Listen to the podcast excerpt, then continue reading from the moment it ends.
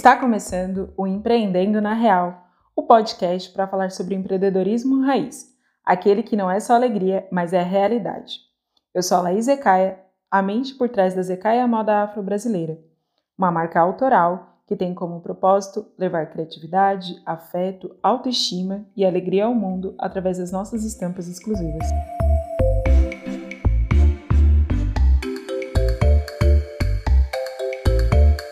Muitas vezes me perguntam quando eu decidi empreender. Eu acho que essa pergunta tem muitas respostas. Eu sempre fui uma criança curiosa, estudiosa, amava fazer artesanato e inventar coisas. Eu sempre tive habilidade para aprender coisas manuais e até hoje eu sou muito bora fazer. Quando eu tinha uns 12 anos, eu já fazia várias coisas e com materiais diferentes. Sempre experimentei muito.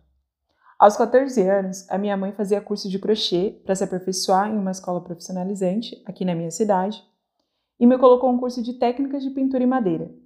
Ali eu fiz umas primeiras caixas e vendi. Depois disso, eu comecei a me dedicar a fazer brincos de miçanga. Na época era moda e assim eu comprei meu primeiro celular. Depois disso, eu fui para uma escola técnica e quando comecei a fazer curso técnico de design, também comecei a estagiar na biblioteca para ganhar a bolsa de estudos e eu parei com as bijuterias. Quando eu concluí o ensino médio, eu voltei a fazer bijuterias. Dessa vez com semente, garrafa PET, fundo de latinha de cerveja e refri. E foi nessa mesma época que comecei a fazer umas bolsas bem ruins, na verdade, mas que me fizeram trocar de curso de gestão de marketing para fazer design de moda. E eu vendia essas bijuterias e bolsas em praças e, praia, e praias, e aprendi muito, muito, muito nesse período. Novamente, eu parei e fui trabalhar como assistente de estilos em empresas. Fiquei seis anos trabalhando em várias empresas, mas eu nunca me senti é, confortável naquele lugar. Havia sempre um incômodo, é, até que em 2015 eu resolvi largar tudo. E foi literalmente largar tudo. Porque eu não tinha seguro, eu não tinha reserva financeira e me arrisquei em algo que eu fazia há pouquíssimo tempo, menos de um ano, que era desenvolver estampas e comecei a oferecer para outras marcas e comecei a desenvolver estampas para marcas, né, é, não específicas, não era uma marca só, várias. E aqui eu vejo que foi a primeira vez que eu decidi empreender de uma forma consciente. Meio louca, né? Mas sabendo que o meu sustento viria dessa loucura. É, e assim eu saí bem confiante nesse futuro, né? Foi uma experiência incrível, mas a verdade é que o mundo da moda, no geral, é bem excludente. Eu queria um negócio meu, que tivesse a minha cara, de alguma forma. E aí eu tentei empreender fazendo umas t-shirts e falhei. E hoje, refletindo é, sobre tudo isso, né? Por que, que eu falhei na criação dessa marca? É, eu fico pensando que é porque eu não sabia qual era a minha cara. Como eu poderia ter algo que fosse a minha cara se eu nem sabia qual era a minha cara? Nem fazia sentido.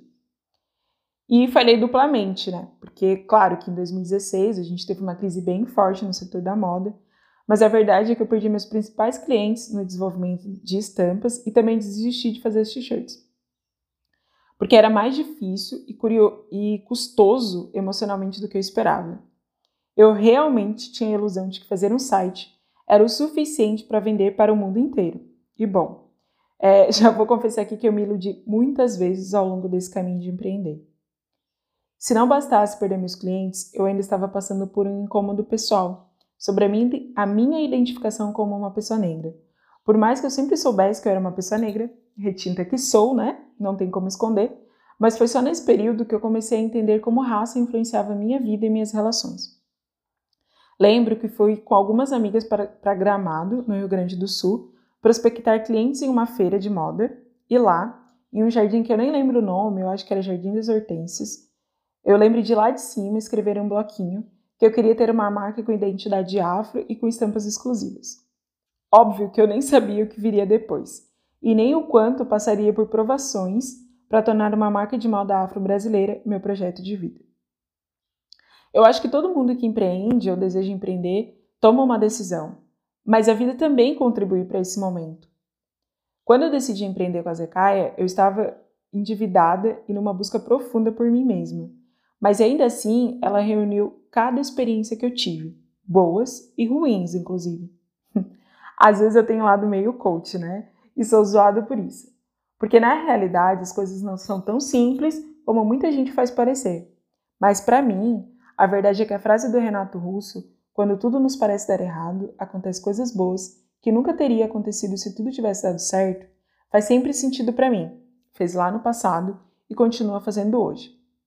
E sim, eu decidi, mas a, mas a vida me trouxe até aqui. E eu acho importante a gente acolher as coisas ruins e tirar lições delas. Empreender não é uma decisão simples e envolve muitas renúncias.